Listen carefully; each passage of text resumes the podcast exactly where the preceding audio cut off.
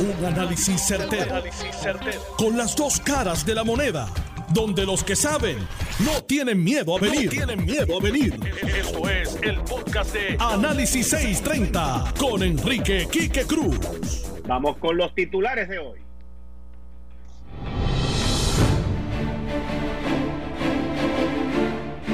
En las calles, mis queridas amigas, amigos, va encaminada a dominar, a dominar la cuarentena. Muchos kayaking, tiroteos, asesinatos se están viendo, y eso lo habíamos dicho aquí en Análisis 630, es, es, es lo que está ocurriendo alrededor del mundo. Así que hay que estar con el ojo visor flexibilizan, la flexibilización que ha habido después de la cuarentena, pues también los criminales han salido para la calle a ocupar espacios, señores. El análisis lo vamos a dar en breve. Donald Trump nos da, nos lanza 500 mil mascarillas. Wow, por ahí habrá mucha gente que dirá que son de baja calidad, que debieron haber sido 3 millones, que son pocas, no hombre, no, pero Casablanca no pierde ni pie ni pisar y dicen que tienen una alianza, una fuerte alianza con la gobernadora Wanda Vázquez. So, ¿Qué dirá Grassley? Y habrá una visita para Washington por allá antes de la primaria. Yo le garantizo a ustedes que eso va. Aerostar, que es quien opera el aeropuerto Luis Muñoz Marín, aclara que las cifras reportadas en el aeropuerto son cifras que no solamente incluyen a los pasajeros que llegan. Y eso es algo que yo lo había escrito en una de mis columnas en el periódico El Nuevo Día, que la información estaba errónea, errónea, porque de la manera que la están reportando. Miren, la jueza del Tribunal Supremo de los Estados Unidos, Ruth Ginsburg, es hospitalizada, pero dice que ella como quiera va a seguir trabajando. Esa es la señora que tienen ahí, que, que no quieren que le pase nada si Donald Trump sigue siendo el presidente. El periódico El Vocero ha mandado un canto de editorial que lo vamos a discutir hoy aquí. Le pido a, a Ronnie Jarabo, que va a estar hoy aquí conmigo, al licenciado Alfredo Casio, y a Elizabeth Torres que chequeen ese editorial que sacó que no es suficiente lo que está haciendo la gobernadora. Hoy es miércoles, con el gabinete de los miércoles, Elizabeth Torres, el expresidente de la Cámara, Ronnie Jarabo y Alfredo Casio. Esto es Análisis 630 que acaba de comenzar. Son las 5 de la tarde en todo Puerto Rico. Puerto Rico. Hora de escuchar la evolución del análisis con el gabinete de expertos de mayor conocimiento en la radio puertorriqueña. Las fuentes más confiables. Fiscalización sin colores el Estado no puede pagar por la vagancia, el Estado no puede pagar por la ineficiencia, no puede pagar por la indecisión. Con las dos caras de la moneda, siempre en busca de soluciones. Es hora de escuchar a Enrique Quique Cruz en Análisis 630.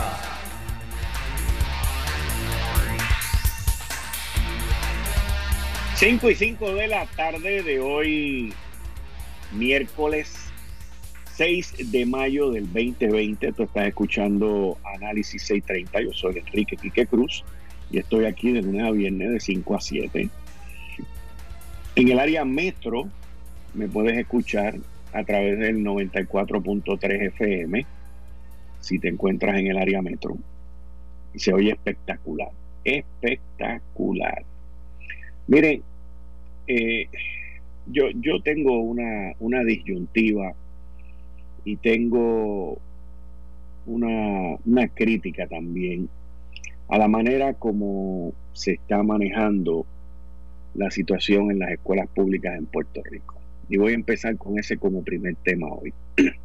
Escribí una columna también en el periódico El Nuevo Día, donde toco el tema. Eh, y entiendo que ya es tiempo de que el gobierno presente un plan y nos diga cuándo, cómo, dónde y qué van a hacer con el sistema de escuela pública en Puerto Rico. Ayer estuvimos hablando con el psicólogo Abdiel Abreu sobre la situación crítica, abusadora, con falta de, humanidad que tiene el Departamento de Educación con los T1. Los T1 son aquellos trabajadores que le dan apoyo a la gran mayoría de los niños y las niñas que utilizan el sistema de educación pública y tienen una necesidad en el aprendizaje, lo que llaman educación especial, que son aproximadamente el 30% de la población. Que según lo que nos indicó el doctor Abdiel Cruz, no les están pagando. Y cuando uno ve esas cosas con ese sector, que ese T1 es tan necesario para esos nenes y esas nenas, cuando uno ve que las clases no van a empezar hasta agosto, cuando uno ve cómo hoy vienen por debajo de la mesa y te dicen, mira, las filas están vacías para buscar la comida en los comedores escolares, esto no era necesario yo soy de los que creo que las escuelas hay que abrirlas. No ahora, no, no, jamás, ahora no. Pero sí creo que se deberían abrir aproximadamente como en seis semanas, más o menos. Y, y abrirlas a dar clase, y abrirlas a estudiar, y abrirlas a poner esos nenes y esas nenas en el salón de clase, tomando todas las medidas que son necesarias y con las medidas que vamos a vivir. Distanciamiento, menos estudiantes por salón, lo cual va a implicar que vamos a necesitar más maestros, las mascarillas y todos los aditamentos necesarios para volver a traer el sistema de educación, empezando con los grados primarios y subiendo más adelante. Aquí hay más de 500 escuelas vacías. Así que por falta de escuela no hay.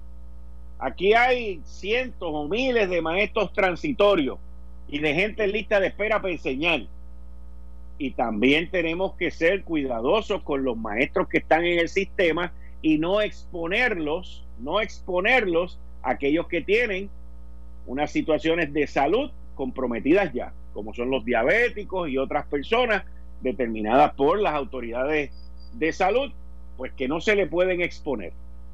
Pero si no es a mediados o a finales de junio o después en agosto, en algún momento el sistema tiene que abrir y yo entiendo que se le está haciendo una injusticia, una falta de servicio a los niños y niñas del sistema público. Todo por no querer mover la olla, por no querer que la asociación de maestros le caiga encima, el sindicato de los comedores escolares y todas las uniones que tienen ahí, porque los nenes no gritan.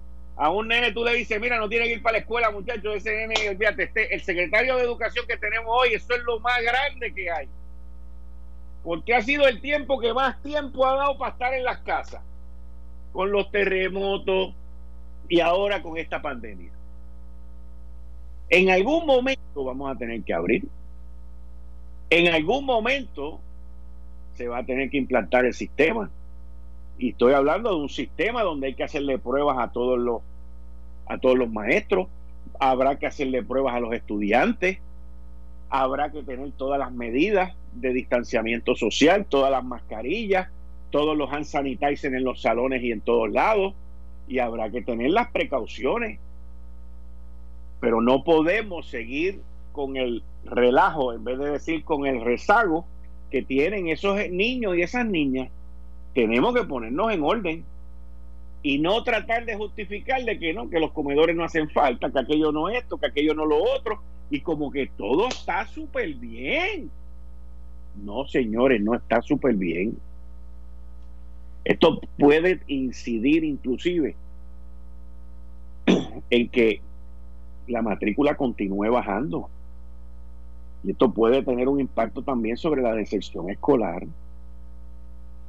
Así que yo no sé qué va a hacer la gobernadora, pero no podemos tener este relajo y este vacilón que tenemos en el Departamento de Educación es el departamento, no es el, ya no es el departamento de educación, es el departamento de vacación. Contra eso se lo debí de haber puesto como título a la columna. El departamento de vacación, porque eso es lo que es. Y me preocupa porque en estos sistemas de tantos días libres, los que salen perdiendo siempre son los de escasos recursos. Y en el departamento de vacación no podemos continuar así. Y que esté claro, no estoy diciendo la semana que viene, pero sí estoy diciendo el mes que viene, después del 15 de junio. Porque es importante que se tengan las pruebas, es importante que se haga el cernimiento, es importante que se haga el rastreo y que se establezca el sistema en el Departamento de Educación. Yo no veo nada de eso hoy y no lo voy a ver en agosto tampoco. Pero aquí el semestre debería de ser del 15 de junio a diciembre. Porque, ¿Por qué? Porque llevan casi, van a llevar casi seis meses sin clase. Y en el sur, más tiempo todavía. Y no hay manera de recuperar eso. Especialmente los estudiantes de educación especial, los que están en el rezago, los que están atrás. Hay que volverlos a echar hacia adelante esos nenes. Y yo no veo un departamento de educación interesado en los estudiantes, en los niños y en las niñas que van a ser el futuro de esta isla. Porque esos son los que van a agarrar la rueda y a seguirla caminando con una educación mediocre, con deserción escolar, ante el mundo tan competitivo que estamos viviendo. Ustedes me perdonan, ustedes me perdonan, pero aquí las decisiones que se están tomando no son las correctas para los nenes y las nenas. No son las correctas, no lo son, no lo son, no lo son. Todo se puede hacer con las medidas de seguridad, con las medidas salubristas y con el distanciamiento y todo lo que hay que hacer. Todo lo que hay que hacer. Otra situación que nos atañe y nos está atacando. Esto yo lo escribí en una columna hace como dos o tres semanas en el periódico El Nuevo Día, donde dije que lo que se estaba viendo alrededor del mundo era que cuando se estaba soltando con lo del lockdown, con lo de las cuarentenas, en las distintas ciudades y en los países se estaba viendo un crecimiento, pero inmediato, en los actos criminales. Y en Puerto Rico, que no necesitamos mucho para que la criminalidad suba, pues no, no es la diferencia. Yo así miraba por encimita del periódico El Vocero, endy.com, que si cuatro kayaking por aquí, un asesinato en, Carolina, eh, que le dispararon a unos policías, ya han habido tiroteos en contra de la policía, dos de ellos, eh, y uno ve lo que está pasando y claramente los criminales saben que también estuvieron acuartelados, la guerra por los puntos, la guerra por los territorios se está dando porque no se ha podido vender mucho ¿ok? Y a los ejércitos hay que mantenerlo y hay que proveerle con el cuidado a todos esos soldados. Y estamos viendo las acciones que se están tomando, pero ¿cuál es el panorama que nosotros tenemos en la policía? Tenemos un panorama donde si antes teníamos pocos policías, hoy tenemos menos. Hoy hay cerca de mil policías, cuidados y más, que nos han dicho, que están en cuarentena. Mil, mínimo mil y positivos tampoco te van a decir la verdad. En adición a eso, pues al tener mil en cuarentena o mil y pico en cuarentena, pues eso ya significa mil menos en la calle. Porque los que están infectados, la gran mayoría no son los que están en un escritorio. ¿Dónde habrá quedado el empleador único que nos prometieron al principio de esta administración para hacerlo en la policía? Y que el Departamento del Trabajo dijo que estaba bregando con eso. Ya van para cuatro años y todavía no saben deletear el empleador público, Dios mío. No, yo le digo ustedes, nosotros nos dieron una cogida de zángano tan y tan brutal en esas elecciones con el renunciante Rosselló que es inverosímil. El empleador único, vital y aquello, todo era nombre, pintura y capota. Y nada se hizo. Nada. Nada. Lo poquito que se ha hecho ha sido porque la legislatura ha empujado, ha amenazado y, lo sacaron también. Y la gobernadora también ha empujado y ha sacado y todo el mundo quiere que esto eche para adelante. Pero qué paquete, mi hermano, qué paquete. ¿Dónde está el empleador único? Que iban a meter 300 empleados en Hacienda para cobrar el IVU, ¿ustedes se acuerdan? Que iban a meter, qué sé yo, 200 o 300 en la policía de Puerto Rico para sacar a los policías que no están en condición física para la calle cuando hacían falta policía. ¿Ustedes se acuerdan de eso? Yo me acuerdo de todo esto. Yo me acuerdo de todo esto. ¿Dónde está? Mil y pico de policías menos en la calle patrullando. Pero, pero, la situación es manejable, porque yo aquí no traigo problemas y críticas nada más. Aquí yo traigo soluciones. La situación es manejable. ¿Usted sabe por qué? Bien sencillo. Miren qué sencillo es esto. Hay mil policías menos en la calle. Vamos, estimado. Si no, me pueden llamar y me pueden decir que eso no es verdad. Como una vez, hace casi 10 años, se atrevió Juan Alicea, la Autoridad de Energía Eléctrica, y todavía se arrepiente de haberme llamado a meterme un paquete por la radio, porque tengo el sonido ahí donde me miente claramente y él queda como un embustero. Por eso es que a mi programa llaman y vienen los que no tienen miedo de llamar y venir. Los que tienen miedo, que son la gran mayoría que no llaman y no vienen, es por eso.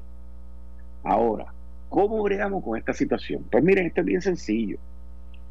Los criminales que están saliendo a la calle a cometer su fechoría, lo están haciendo en el horario que es permitido. eso no hay duda, de 5 de la mañana a 7 de la noche. Porque si lo hacen después de las 7, se corre el riesgo de que los agarren. Además, no hay tanto tráfico en las calles. Yo estoy segurísimo que los escalamientos han bajado, que los robos han bajado y que ese tipo de crimen ha bajado porque la mayoría de la gente está en las casas. Así que por un lado eso es positivo, por otro lado las calles se han convertido más peligrosas. Y eso que todavía no está el tráfico vehicular full, pero los tipos están desesperados ahí a tiro, a tiro limpio. Por lo tanto, hay que trabajar con el patrullaje reforzado entre 5 de la mañana y 7 de la noche. Ahora, si le preguntamos cómo están las estadísticas, ¿alguien nos puede decir sobre las estadísticas en la policía de Puerto Rico? Lo más probable es que no se estén llevando. Aquí está pasando muy parecido a lo que pasó después de María. Porque para colmo también tenemos muchos cuarteles cerrados. Aquí todo es un misterio cuando la cosa está mala. Y cuando está mala, a veces la quieren pintar buena. Yo llevo con unas dudas bien brutales con el Departamento de Corrección de Puerto Rico, porque el director ejecutivo del Departamento de Corrección, cada vez que saca un comunicado sobre las pruebas que hace en, en las cárceles y en las instituciones, el, el titular es eh, 4.000 negativos, 2.900 negativos, y no te dicen cuáles son los positivos, solamente te reseñan los, los, los negativos. Eso está chulo para los que se lo creen y para los que se dejan impresionar por los titulares. Yo no soy lector de titular. Y ese tipo de titular me crea una suspicacia brutal. Porque ¿por qué no me dice cuáles son los negativos, los positivos como son? Eso es otro tema aparte. Ahora vamos a hablar de la policía. También hay agentes de corrección que han dado positivos. Todo es un misterio, todo es una cosa que no se sabe que no esto, que no lo otro, pero ¿por qué si estamos metidos en este meollo? No, no, no, es que eso no se puede decir. Esas son las técnicas del modisto, by the way. El modisto brega así, y yo estoy seguro que el modisto está metido de lleno aquí. Es que lo, lo, lo, lo veo, lo veo. El modisto está de lleno en todo esto, en el manejo de las comunicaciones y todo eso. No tengo duda, no tengo duda, no solamente en la moda, en el modisto también, y en este manejo porque se notan, uno se da cuenta de los titulares, uno se da cuenta del estilo, aunque esté en España, aunque esté en Francia, en Inglaterra o en Hungría, no importa, se le ve la mano al modisto, se le ve la mano al modisto. Pero, volviendo al tema de la policía, el patrullaje entre 5 de la mañana, 7 de la noche, en las vías de la carretera, porque ahí es donde ocurre más del 65% de la, de la actividad criminal. El patrullaje muy leve no debería estar en urbanizaciones ni nada de ese tipo de cosas, porque la gente está en las casas. Ah, pero eso no significa que no se activen los, los grupos comunitarios, los grupos vecinales, que se le provea a la gente que va por la calle un número o un text message que sea completamente anónimo, que eso lo han anunciado y no, no, no se ve, no se ve mucho. a veces puede estar funcionando. Que activen la línea de Interpol. Yo me acuerdo que en la administración pasada desconectaron la línea de Interpol, señores. Y yo me pregunto si en esta administración han activado la línea de Interpol.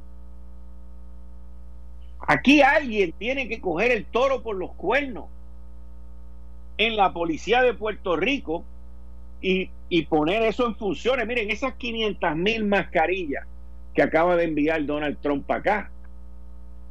Eso, mire, yo leí esa noticia y yo le voy a decir lo que yo pensé. Las van a guardar para cuando no tengan. Las van a esconder para cuando no tengan. Y, y, y no las van a utilizar como está pasando con el dinero. El dinero lo tienen guardado y no lo gastan. No lo gastan. Y en este caso es importante esa mascarilla para la policía de Puerto Rico, que no se queden en el cuartel general, en el piso 3, con las cajas y las vainas, hello, que no se queden en las oficinas de los cuarteles regionales. O sea, tú tienes que empezar. Mira, centro médico, tanto. Igual que con las batas y esas cosas que mandaron. Hasta los hospitales privados deberían de también incluir en esto, que están pasando por una crisis brutal. Los hospitales están vacíos. Vacíos.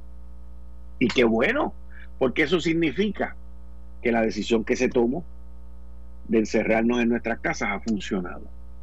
Porque no todo es malo, y no todo es crítica pero uno, los tiene, uno le tiene que empujar el carrito para que hagan las cosas que son necesarias que ocurran aquí. Tienes 500 mil mascarillas, no te pongas a guardarlas como, como si viniera un huracán para acá y de meterte allí a comprar todo lo que hay y guardarlo en un almacén. Eso hay que repartirlo, eso lo dieron para repartirlo. O sea, hay que moverlo, hay que moverlo y moverlo donde se necesita, en los médicos, en las enfermeras, en los policías, en los de corrección y en los que estén afuera, los, que estén trabajando en el gobierno y cuando termina de repartir en el gobierno, ver en la industria privada, en, en los hospitales, quienes necesitan.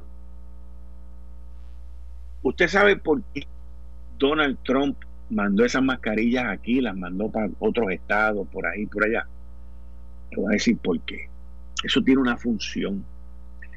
Y la función de eso es la gente que anda por ahí vendiendo caro. Yo veo por ahí en los postes la mascarilla eh, KN95 a 9.99, mi hermano, una mascarilla que valía hace dos meses, valía 1.50, 1.60, 1.70, a 9.99. Y tú dices, pero pues por eso es que Donald Trump hizo eso. Ahora viene y le mete 500 mil mascarillas aquí para bajar, para matar el gallo. En lo que siguen fabricando. Eso, eso, esas cosas son hechas con una intención. Y una intención muy clara. Ya mismo esos precios van a, a desaparecer. Y las mascarillas van a estar a 3 por 9.99. Las NK, KN95. Ya usted verá, esto es cuestión de semana. Esto es cuestión, es más ni de semana, esto ya es cuestión de días. Para eso mandaron 500 mil para acá. Sin contar la gente que está por ahí que la está donando también al gobierno, a los policías. El Senado de Puerto Rico le dio, que eso, que creo que fueron 50 mil a los policías, han sanitizer y todo eso. ¿Para qué? Para, para volver a lo mismo, mitigar el sobreprecio. Que, by the way, ¿alguien sabe dónde está DACO? ¿Alguien sabe dónde está Daco con las mascarillas, con el hand sanitizer, con todo? Los precios están volados. Y el Departamento de Asuntos al Consumidor lo podemos volar, lo podemos desaparecer completo. Yo no he oído nada. No he oído nada de Daco. De nada. Eh, estás escuchando el podcast de Noti1. Análisis 630 con Enrique Quique Cruz. Hace aproximadamente dos semanas, yo escribí una columna en el periódico El Nuevo Día en donde hablaba de la gran cantidad de desinformación que había en la calle, principalmente y referente a las cifras que se estaban dando en el aeropuerto. A mí no me hacían sentido las cifras que se estaban reportando de positivo y de número de pasajeros, porque la cantidad de pasajeros que está llegando aquí es bien bajita. Y pues me di la tarea de averiguar y en esa columna explico que cuando se le estaban achacando 100 o ciento y pico al aeropuerto de positivo, eh, en realidad en términos de número de pasajeros, en el momento que yo hice ese escrito, eran como 17.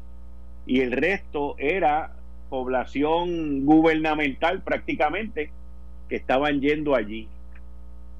Y hoy el presidente de Aerostar, Jorge Hernández, pues se vio obligado en, hacer unas aclaraciones sobre lo que está pasando con, con este reporte y estas pruebas, aun cuando han habido múltiples reuniones con el general José Reyes y el Departamento de Salud. Y quiero darle la bienvenida a Jorge aquí, Análisis 630. Jorge, bienvenido, muchas gracias. Muchas gracias, Quique. Buenas tardes a todos. Jorge, ¿qué, ¿qué, es lo que ha estado pasando? O sea, han habido varias reuniones, se están haciendo las pruebas a la, a la gente que llegan en los aviones. Lamentablemente, y digo lamentablemente porque a mí me gustaría que, que no fueran voluntarias, que fueran mandatorias, pero nada, eh, esos son otros 20 pesos que no voy a entrar en ello. Esa es mi opinión también. Pero ¿qué, qué es lo que está pasando con, con, las pruebas y con, y con lo que se está informando?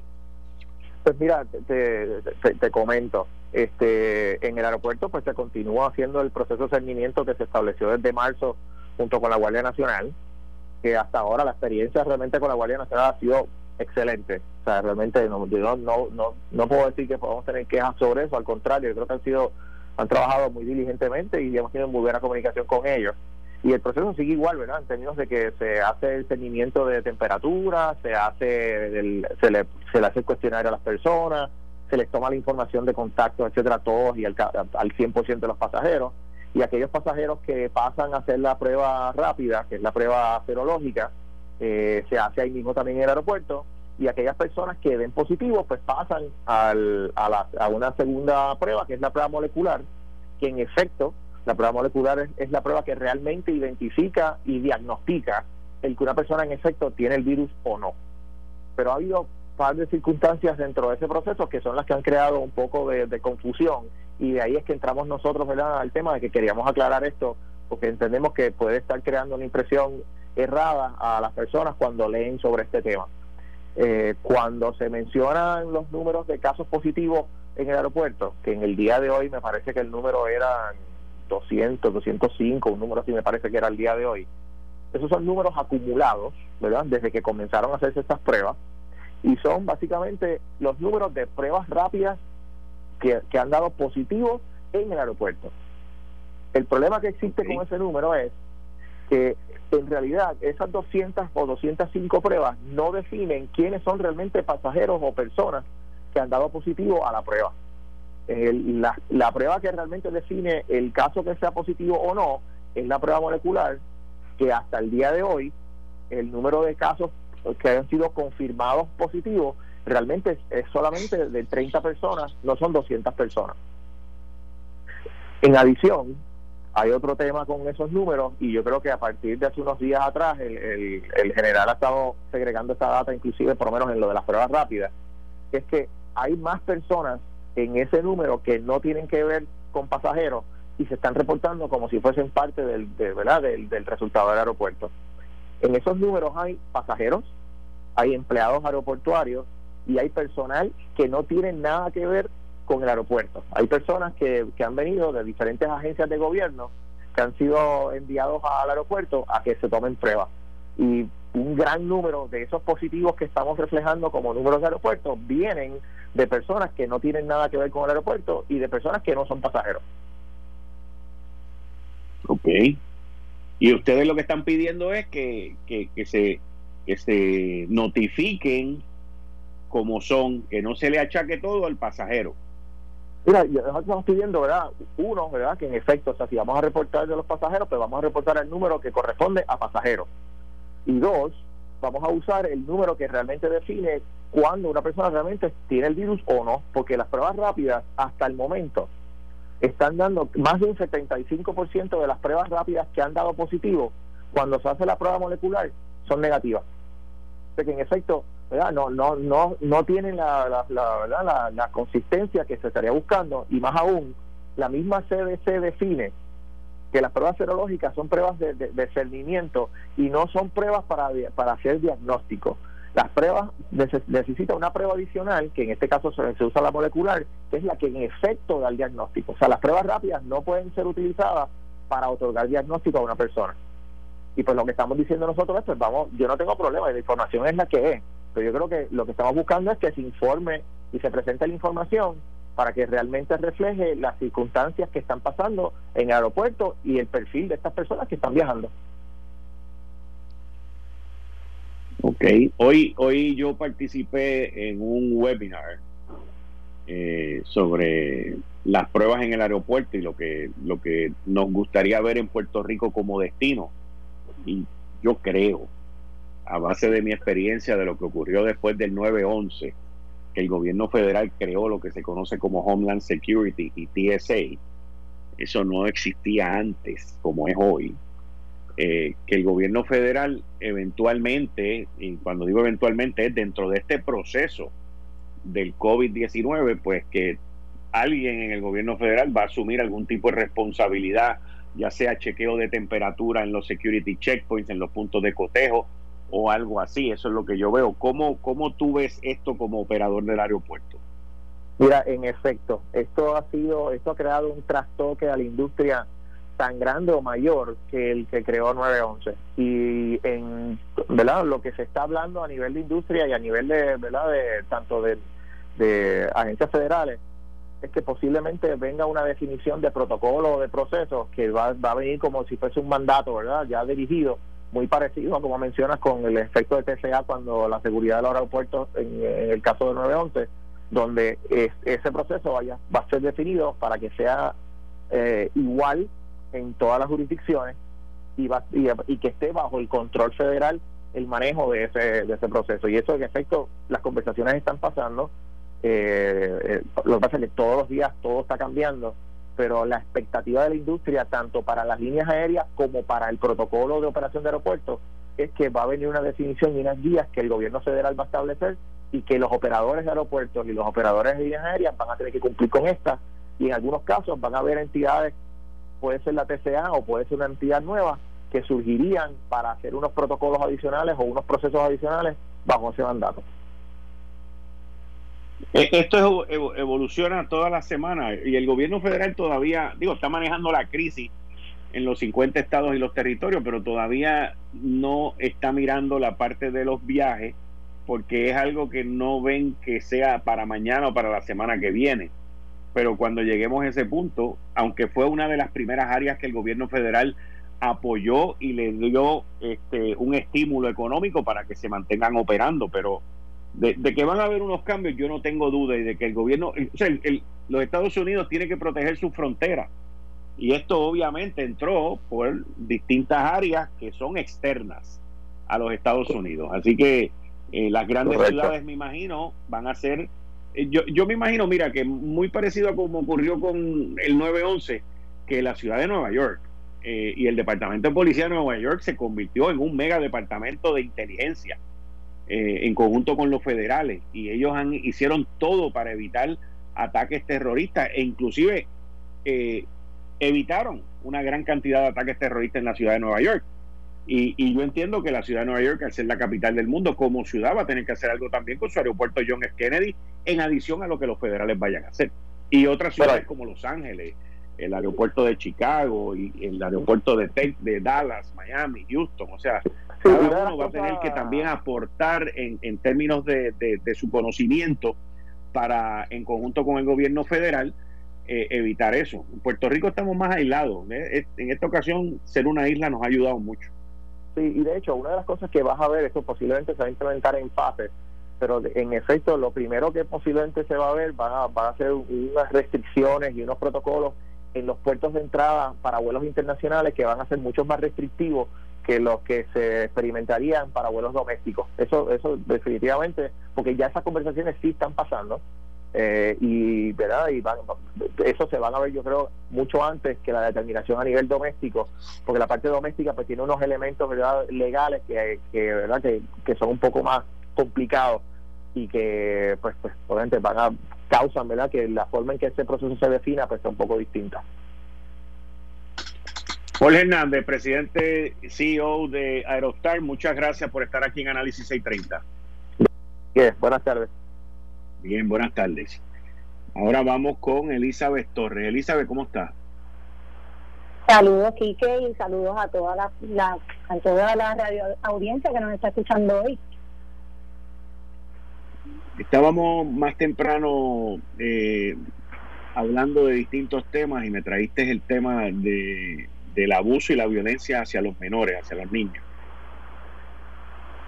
Sí, Quique, este, bueno, en las pasadas semanas hemos tocado diversos temas y entre ellos tocamos el tema de la violencia contra la mujer y la violencia doméstica en general, pero en el día de hoy quisiera tocar un poco el tema de maltrato infantil porque he estado siguiendo el tema y me parece a mí que hay unos que hay como unos baches en términos de, de los números que se están registrando y, y pues claro, te estaba pidiendo la oportunidad para tocar ese tema. Tú decías más temprano que los niños se alegran, ¿verdad?, de no asistir a la escuela y que mientras más tú le prolongues ese tiempo, pues más, contentos están.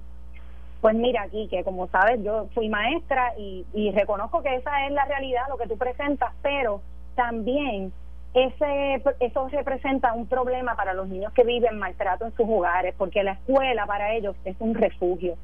Yo estuve indagando acerca de, ¿verdad?, que cuántos cuántos casos de maltrato infantil y cómo va esa cómo va esa gráfica en términos o en relación con el con el coronavirus y me doy cuenta que igual que en los casos de violencia doméstica ha habido una merma considerable en casos de maltrato eh, registrados, claro está, estoy hablando de referidos de maltrato. Y los expertos eh, dicen que esa merma se debe precisamente a que los niños están en sus casas y no tienen el contacto, por ejemplo, con los maestros, con los trabajadores sociales, con aquellas personas que resultan ser, eh, con, verdad, que resultan ser su auxilio en esto, en estas situaciones, con enfermeras y toda, todo este tipo de, situación y este encierro lo que hace es que oculta el problema. Nunca antes, en los pasados 10 años, se había visto la merma que se ha visto en, en los pasados ¿verdad? Estoy contando específicamente la cuestión del toque de queda versus otros años. Pero ¿qué pasa aquí? Que, que cuando yo trato de, de confrontar la data, me doy cuenta, como nos hemos dado cuenta, yo creo que en todas las anchas del gobierno, que existe un gran problema porque el Departamento de la Familia no es diligente en reportar las estadísticas no es diligente cuando se le solicita este tipo de información en decir cuántos casos en efecto hay activos, porque el referido no necesariamente significa que esté fundamentado. Hay que fundamentar ese referido, es decir, hay que hacer una investigación inicial para determinar si en efecto esa llamada que entró, una llamada que está, eh, ¿verdad?, anclada en, una, en unos datos precisos que le permiten al Departamento de Educación de la Familia intervenir. Y entonces, cuando tú te enfrentas a este problema de la data, cómo tú atacas un problema que, que para ti, que tú no tienes forma de, de, de, de, determinar cuán grave es, ¿verdad? El pasado 25 de marzo se celebró el Día Internacional contra el, eh, de, maltrato, de prevención contra el maltrato contra la niñez y se llevó a cabo un, como un conversatorio de distintas organizaciones aquí en Puerto Rico y el problema principal y la queja principal de todas las organizaciones que se reunieron ayer era precisamente el problema de la data. Y que los niños, ¿qué implica esto? Esto significa que los niños están desamparados ahora mismo. Los niveles de estrés, de ansiedad en los hogares por la cuestión de la cuarentena, por el problema económico, por la cuestión de que los niños no están recibiendo los alimentos que, que originalmente los padres, ¿verdad? Pues se lo delegaban a la escuela porque los fondos federales se dividen de esa forma, te doy una parte en pan para que los puedas alimentar, la otra parte pues le corresponde a la escuela, ¿verdad? Con fondos federales a través de los desayunos y almuerzos y meriendas. Eso, todo, todo esta, toda esta olla llena de todos estos factores, como te dije, Quique, el problema de que los niños no van a la escuela, el problema de que los niños no acuden a su a sus actividades deportivas, que no acuden a distintas organizaciones a las que pertenecen, que no tienen contacto con el mundo exterior, el problema de la data que no refleja la realidad del problema de maltrato infantil. Todo esto, tú, tú lo juntas todo y tú lo que tienes es una olla donde tú verdaderamente no sabes por dónde tú vas a empezar. A mí me parece, Quique, que el Departamento de la Familia y el Departamento de Educación, y esto es por experiencia vivida, como maestra y como madre, son los dos departamentos más politizados y más mediocres e ineficientes que tiene el, la rama la rama ejecutiva de este país. O sea, estas dos estas dos entidades están fallándole tanto y tanto al pueblo y sobre todo a la niñez que, que para mí yo no sé ni cómo describir este este este este meollo que hay. Mira en cuanto a los niños que tienen condiciones especiales por ejemplo los autistas son niños que durante la pandemia si viven maltrato en su hogar quién los va a defender son niños que no pueden hablar. Qué pasa con estos niños estos niños reflejan verdad como parte de como producto de ese maltrato reflejan agresiones autoagresiones ellos se autoagreden porque no saben canalizar la ansiedad relacionada con el maltrato. Y como no tienen esas personas que en, que en otros escenarios son las personas responsables de canalizar esos referidos de maltrato, pues están ahora mismo desahuciados en sus hogares. Así que yo, yo espero que con esta explicación bastante amplia que te he dado, podamos tener, ¿verdad? Y crear una alerta, tener, tener una imagen un poco más clara y crear una alerta en la población de que esto es un problema que nos toca a todos. Hay líneas a las que se puede llamar, si usted sabe o conoce o tiene, ¿verdad?, esa sospecha de que una persona está mal, que hay maltrato en un hogar, por favor denúncielo, no se quede callado y se haga cómplice de la ineficiencia de estos, de estos, de estos departamentos que le fallan tanto a los niños de este país. Eh, ok, Elizabeth, continuamos a las seis contigo, no te me vayas, que ahora voy con mis cinco minutitos aquí con el psicólogo, el doctor de psicología, Abdiel Cruz. Doctor, ¿está en línea? Sí, buenas tardes, Quique, y buenas tardes a toda la radio escuchas, a los. Muchas gracias, doctor. Gracias por estar aquí. Un honor. Yo valido, eh, quiero mencionar, Quique, que yo valido la información que acaba de dar la, estimada eh, persona, ¿verdad? No, Elizabeth, sí. Eh, la realidad es que sí es cierto. Es cierto. Eh, pero vamos a entrar hoy. me gustaría hablar sobre la fatiga por compasión eh, ¿Cómo, cómo, cómo? ¿La qué? La fatiga por compasión. Eso es, estamos correlacionados con la salud mental de los trabajadores de primera respuesta ante el COVID, ¿verdad? Pero una de las áreas que, que se está desarrollando, de hecho yo tuve que coger un seminario hace poco de, AP, de la APA, de la Asociación Americana de Psicología, eh, que atiende la fatiga por compasión. ¿Qué es eso en un sentido fácil, de, ¿verdad? de articular o de entender? Eh, es que eh, es la fatiga, de, es decir, es, es el desarrollo del estrés como resultado de esa relación, de esa exposición que está este trabajador o trabajadora eh, con, con su compromiso social, con su empatía, pero más aún con el compromiso emocional hacia el servicio que ofrece. de hecho, puede desarrollar un profundo dolor en el corazón, en el espíritu, en las emociones, en, en el desarrollo psicológico de la, de la persona. Eh, puede haber un sufrimiento físico, etcétera, etcétera, etcétera.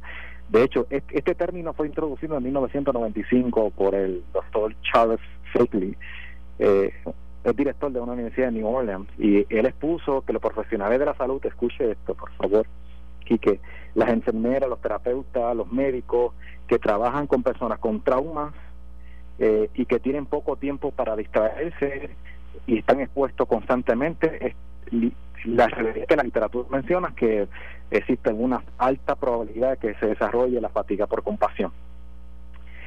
Eh, esto es un trastorno. De hecho, es muy similar al trastorno, el trastorno postraumático, el PTSD, muy reconocido en, los veteranos.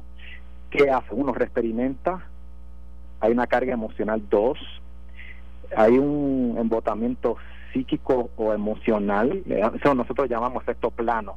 Usted lo observa y no hay una emoción, un efecto, ¿verdad? Un lenguaje corporal que podamos ver algún tipo de emoción. Eh, se vuelve hipervigilante, hay alta tensión, es decir, eso, los síntomas son literalmente nocivos a la vida, a, a las emociones y a la familia de ese eh, de ese personal. La clave está en todo este proceso de empatía.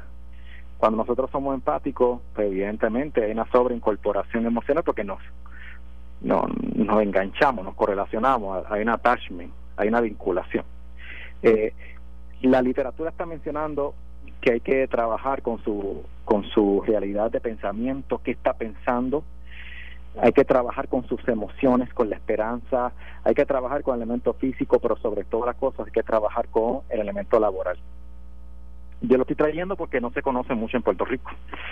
De hecho, la fatiga por compasión, eh, antes pues se pensaba que era nada, no era ninguna ningún elemento preocupante o, que tenga validez. Pero eh, evidentemente que existe una alta eh, población de profesionales que están expuestos día a día a los pacientes del COVID o, o aquellos que han tenido sintomatología indirecta también, que han estado expuestos y han estado desarrollando estos síntomas. Y a mí me preocupa porque hablamos mucho sobre la salud mental de los, ¿verdad? de la sociedad, de la ciudadanía, de los que eh, están expuestos, los que están en el lockdown, pero los que están eh, personal, en otras palabras, que está día a día trabajando, hay que trabajar y hay que manejar su salud mental. Para eso yo recomiendo, y, lo he hecho constantemente, lo he hecho en todas mis esferas profesionales, que, que desde mi perspectiva yo también estoy activo porque estoy trabajando con muchas áreas de procedimiento y protocolos y análisis clínico, pero yo a mí me parece que tenemos que dar una respuesta a todo este personal y, y no tan solo honrarlo como hemos hecho, sino también cuidar su salud mental porque somos responsables directa directamente a su salud mental.